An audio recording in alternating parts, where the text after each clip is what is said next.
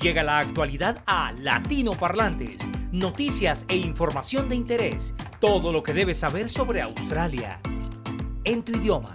Empiezo el reporte de noticias contándoles que hay mucha preocupación en decenas de latinoamericanos que viven en Australia y cuyos datos personales fueron robados en el reciente ciberataque contra la empresa de seguros médicos privados Medibank.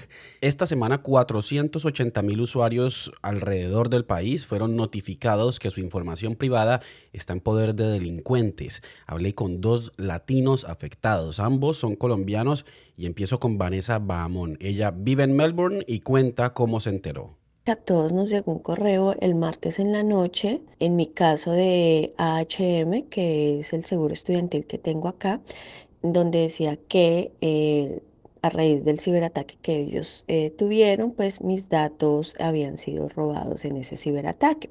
Entonces especificaba los datos eh, como el nombre, apellido, género, fecha de nacimiento, correo electrónico, dirección de residencia, teléfono el número de la póliza y lo más importante, el pasaporte. Pues a, a mí personalmente me preocupa.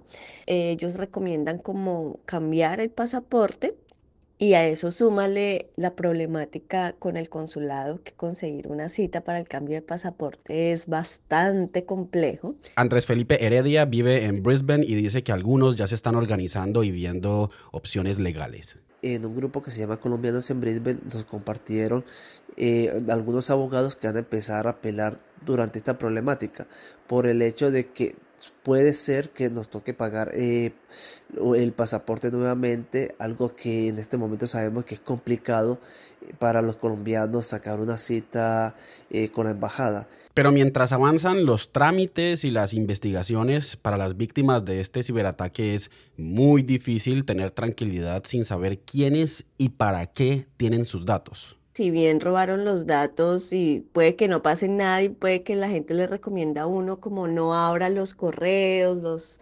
scam, pero pues uno vaya a saber qué pueden hacer con su nombre y apellido y demás datos, ¿no? También nos decía que teníamos que estar, pendientes de alguna llamada o algún correo electrónico que, nos comentara de que teníamos que dar alguna información personal. Muy nervioso de que nuestros datos puedan ser utilizados para malos, para, eh, para malos, malos fines o algo en particular. El ciberataque habría afectado a 3,9 millones de usuarios en toda Australia y según Reese Kershaw, comisionado de la Policía Federal, los responsables ya están identificados. We believe those responsible for the breach are in Russia. Creemos que los responsables de la brecha están en Rusia. Nuestra inteligencia apunta a un grupo de ciberdelincuentes vagamente afiliados que probablemente sean responsables de infracciones significativas pasadas en países de todo el mundo. Estos ciberdelincuentes operan como un negocio con afiliados y asociados que respaldan el negocio. También creemos que algunos afiliados pueden estar en otros países. Al público australiano le digo, la Policía Federal y nuestros socios no vamos a renunciar a llevar a los responsables ante la justicia. Los investigadores de la operación Guardian también están explorando Internet y la web profunda para identificar a las personas que acceden a esta información personal y tratan de sacar provecho de ella. A los delincuentes les digo, sabemos quiénes son y además la Policía Federal tiene algunas rachas importantes en el marcador cuando se trata de traer de vuelta a Australia a delincuentes extranjeros para que se enfrenten al sistema de justicia, decía el comisionado Kershaw. Los delincuentes le exigieron a Medibank 10 millones de dólares estadounidenses a cambio de no revelar la información privada de sus clientes, pero la empresa no quiso pagar. El comisionado de la Policía Federal dijo que no hay que ceder ante los delincuentes. La política del gobierno australiano no aprueba el pago de rescates a los ciberdelincuentes. Cualquier pago de rescate, pequeño o grande, alimenta el modelo comercial de ciberdelincuencia poniendo en riesgo a otros australianos, decía el comisionado. Y paso a una noticia muy sensible para Australia porque un tribunal de Países Bajos sentenció a cadena perpetua a dos ciudadanos rusos y un ciudadano ucraniano por el crimen de 298 pasajeros que iban en un vuelo comercial, el MH17 de Malaysia Airlines, cuando pasaba por el este de Ucrania mientras cubría la ruta Ámsterdam-Kuala Lumpur. Este atentado ocurrió el 17 de julio de 2014. Allí murieron 38 australianos y ciudadanos de otros 16 países. 80 de los fallecidos eran niños. Esto dijo sobre el tema Penny Wong, ministra de Asuntos Exteriores de Australia. That Igor Girkin, Sergei Dubinsky and Leonid Karchenko El mundo hoy sabe que Igor Girkin, Sergei Dubinsky y Leonid Karchenko derribaron un avión y asesinaron a 298 personas a bordo y ahora están condenados a cadena perpetua. Y ninguna cantidad de evasión, ofuscación, desinformación por parte de la Federación Rusa puede evitar ese hecho entrega confirmación de que la Federación Rusa tiene responsabilidad. Los separatistas tenían dirección desde Rusia. Rusia suministró armas, entrenamiento, dinero y el misil que derribó el avión. Hacemos un llamado a Rusia para que entregue a los condenados para que puedan enfrentar la sentencia del tribunal por su crimen atroz, decía la ministra Wong. El tribunal también ordenó el pago de 16 millones de euros en compensación a las familias de las víctimas. Los tres hombres siguen prófugos y no está claro si algún día cumplirán sus condenas. Ahora voy con información de interés general para los habitantes de Melbourne y el resto del estado de Victoria. El próximo sábado 26 de noviembre se realizarán las elecciones del Parlamento Estatal. Todos los ciudadanos australianos mayores de 18 años que vivan en Victoria y estén inscritos en el censo electoral tienen la obligación de votar para elegir a los 88 diputados de la Asamblea Legislativa, que es la Cámara Baja, y a los 40 diputados del Consejo Legislativo, que es la Cámara Alta, encargada de revisar la legislación aprobada en la otra Cámara. El partido o coalición que logre una mayoría en la Cámara Baja conformará el gobierno y de allí saldrá el nombre del Premier que liderará este estado, el segundo más poblado de Australia con 6,6 millones de habitantes. Daniel Andrews tiene 50 años, es miembro del Partido Laborista y ocupa el cargo de Premier desde 2014. Ahora aspira a un tercer periodo, mientras el líder de la oposición e integrante del Partido Liberal, Matthew Guy, de 48 años, busca derrotarlo en las urnas. El gobierno laborista de Andrews tiene actualmente 55 escaños en la Asamblea Legislativa, mientras que la coalición de los partidos Liberal y Nacional controla 27.